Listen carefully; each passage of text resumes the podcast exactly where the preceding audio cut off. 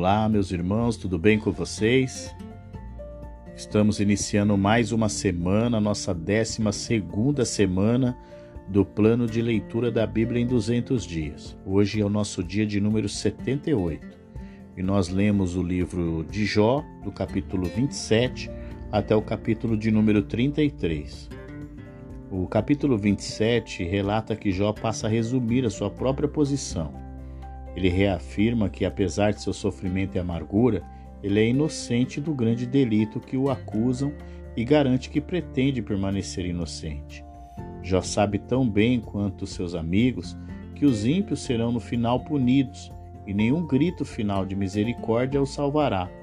Além disso, as falsas acusações dos amigos contra Jó os colocam na classe dos ímpios. Eles têm perdido tempo tentando ensinar a Jó a doutrina tradicional a respeito da punição dos iníquos. Ele sabe tudo isso tão bem que poderia facilmente ensiná-los. Para provar o seu conhecimento, Jó cita alguns dos ensinamentos tradicionais para que eles ouçam. As famílias dos ímpios são exterminadas, suas riquezas são saqueadas, suas casas são destruídas, suas vidas terminam em horror. No capítulo 28, Jó cita um poema sobre o valor inestimável da verdadeira sabedoria. O tema do poema é que, embora as pessoas tenham muito trabalho para encontrar as riquezas escondidas na terra, elas não são capazes de encontrar as riquezas muito maiores da sabedoria. A mineração é uma ocupação que mostra a coragem e a qualidade das pessoas. Enquanto os grãos crescem silenciosamente acima da terra, os mineiros em túneis subterrâneos cavam os minerais. Viajantes, animais, pássaros se movem no mundo acima, sem sequer saber que abaixo deles os garimpeiros estão mudando o curso dos riachos subterrâneos em busca de metais preciosos. Mas as pessoas não sabem como encontrar a sabedoria. Eles não podem retirá-la da terra, encontrá-la no mar ou comprá-la com dinheiro é preciso além do valor. Nem os vivos e nem os mortos podem dar sabedoria. Só Deus é a fonte da sabedoria. Ele criou tudo, controla tudo e sabe de tudo. As pessoas encontrarão sabedoria somente quando pararem de agir de acordo com os seus impulsos pecaminosos e agirem pelo humilde desejo de agradar a Deus e fazer a sua vontade capítulo 29, relata que os amigos de Jó já não tinham mais nada a dizer. Então Jó passou a mostrar que no passado ele também tentou temer a Deus e evitar o mal. Sua comunhão com Deus era tão próxima que ele poderia chamá-la de amizade. Ele foi abençoado com felicidade e prosperidade familiar. Ele era um dos anciãos da cidade e era muito respeitado por toda a comunidade. A maioria dos governantes eram corruptos, favorecendo os ricos, oprimindo os pobres, mas a imparcialidade e honestidade de Jó eram bem conhecidas em todos os lugares. Ele ajudou os explorados, nunca teve medo de julgar os opressores, por mais ricos ou poderosos que fossem. Jó sentiu que, em vista de tal retidão, ele poderia esperar um futuro brilhante de contínuo contentamento e sucesso teria o mesmo frescor de outrora, quando guiava as pessoas com seus sábios conselhos e as animava com sua esperta compreensão. O capítulo 30 relata a angústia de Jó. Em vez de honra e felicidade que ele esperava, Jó sentiu foi vergonha e miséria. Os mais baixos da sociedade zombavam dele cruelmente. Essas pessoas inúteis foram levadas para as terras áridas em punição por seus crimes mas agora eles voltam para zombar de Jó, enquanto ele se senta em dor e desgraça no depósito de lixo. Deus permite que o humilhem sem restrições e ele não pode se defender.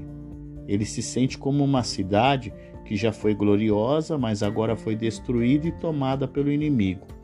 Além de sofrer uma humilhação cruel, Jó sofre de dores físicas agonizantes ele não consegue alívio nem de dia nem de noite. Enquanto ele rola em agonia, suas roupas se enrolam e se cobrem com a sujeira do lixo queimado. Ele clama a Deus mas Deus só lhe envia mais dores, como se o torturasse até a morte. Com o desespero de uma pessoa fundando em certa ruína, Jó clama por ajuda, mas ninguém lhe dá a assistência solidária que ele uma vez deu aos outros. Deprimido de espírito e de aparência desagradável, torturado pela dor e rejeitado pelos seus companheiros, ele não pode fazer nada além de gemer. No capítulo 31, mais uma vez, Jó examina sua vida passada para ver se de fato ele cometeu algum grande pecado pelo qual Deus agora o está punindo. Ele prontamente reconhece que Deus vê tudo e que sua punição pelo pecado é justa. Deus sabe que ele não é culpado nem mesmo de desejo sexual ilegal. Ele não enganou os outros para enriquecer. E se alguém puder provar que sim, ele entregaria de bom grado todos os produtos do seu campo. Se cometeu adultério, aceitaria de bom grado o castigo legítimo que lhe é devido e submeteria à humilhação de ter que entregar a sua esposa à escravidão. Jó continua: ele sempre foi justo com seus servos, sabendo que eles foram criados por Deus da mesma forma que ele. Ele sabia que era responsável perante Deus pela maneira como os tratava. Ele cuidou dos pobres e necessitados, alguns desde a infância. Ele nunca cooperou com juízes corruptos para explorar os indefesos. Ele não era ganancioso por dinheiro, nem se envolvia em qualquer tipo de adoração falsa. Ele sempre perdoou os inimigos e foi hospitaleiro com os estranhos. Ele nunca escondeu a verdade por meio da opinião popular ou de pessoas influentes. Não tendo encontrado nenhuma acusação contra si mesmo, Jó agora desafia a Deus a encontrar uma acusação contra ele. Se Deus puder encontrar tal acusação, Jó ficaria feliz em tê-la tornada pública para que possa respondê-la diante de Deus e de seus concidadãos. Então ele seria capaz de provar que era inocente. Ele acrescenta uma nota final de que não ganhou nenhuma de suas terras por desonestidade ou violência capítulo 32 relata que as pessoas vieram por vários motivos para ver Jó.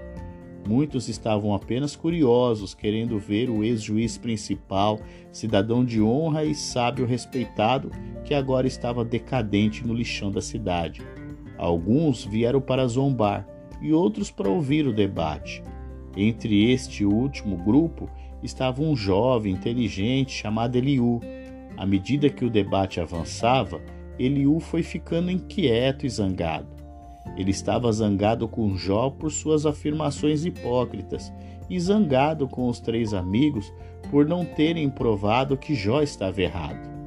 Ele permaneceu em silêncio enquanto os homens mais velhos falavam, mas agora que ele via que eles eram incapazes ou que não queriam discutir mais com Jó, ele não poderia mais ficar quieto. Eliú começa explicando que se calou por respeito aos três homens mais velhos. Mas ele rapidamente acrescenta: Deus dá sabedoria. Aos jovens também. Ele então repreende os três amigos. Ele ouviu atentamente seus discursos e descobriu que ninguém respondeu a Jó de maneira satisfatória ele os avisa contra desistir do debate, pensando que mais argumentos com Jó seriam inúteis. Se eles pensam que somente Deus podia responder a Jó e se calaram, Eliú sente que precisava falar. Ele estava como uma garrafa de vinho prestes a estourar. Então ele falaria com justiça e não bajularia ninguém. O capítulo 33 relata os argumentos de Eliú para Jó. Voltando-se agora para Jó, Eliú garante que fala com sinceridade e respeito pelo Deus que o criou. Ele também fala como alguém que está em um nível de igualdade com Jó. Para começar, Eliú relembra a afirmação de Jó de ser inocente e a acusação de Jó de que Deus o tratou como se ele fosse culpado. Eliú fica chocado que uma pessoa possa fazer tal acusação contra Deus e ousadamente repreende Jó. Ele sugere que se Jó ficasse quieto por um tempo, ele poderia ouvir Deus falando com ele, possivelmente por meio de um sonho ou visão. Deus então mostraria a ele seu orgulho para que ele se arrependesse e assim fosse salvo da destruição. Eliú então repete e, de certa forma, expande que os outros três já disseram. Ele começa afirmando que Deus pune o pecador com doença e sofrimento. Então, quando a pessoa está quase morta, Deus envia um mensageiro para mostrar-lhe seu pecado e levá-la ao arrependimento. A pessoa então é salva da morte, seu corpo é curado e a boa saúde retorna. Ele se alegra na comunhão com Deus novamente e confessa a todos que, embora tenha sido punido com justiça por seu pecado, Deus o salvou misericordiosamente. Depois de dar um aviso adicional para não ignorar a paciência e misericórdia de Deus, Eliú desafia Jó a negar a verdade de seu argumento. Se Jó não tinha nada a dizer, que ouvisse Eliú ainda mais. Assim, nós encerramos o nosso dia 78 do plano de leitura da Bíblia em 200 dias.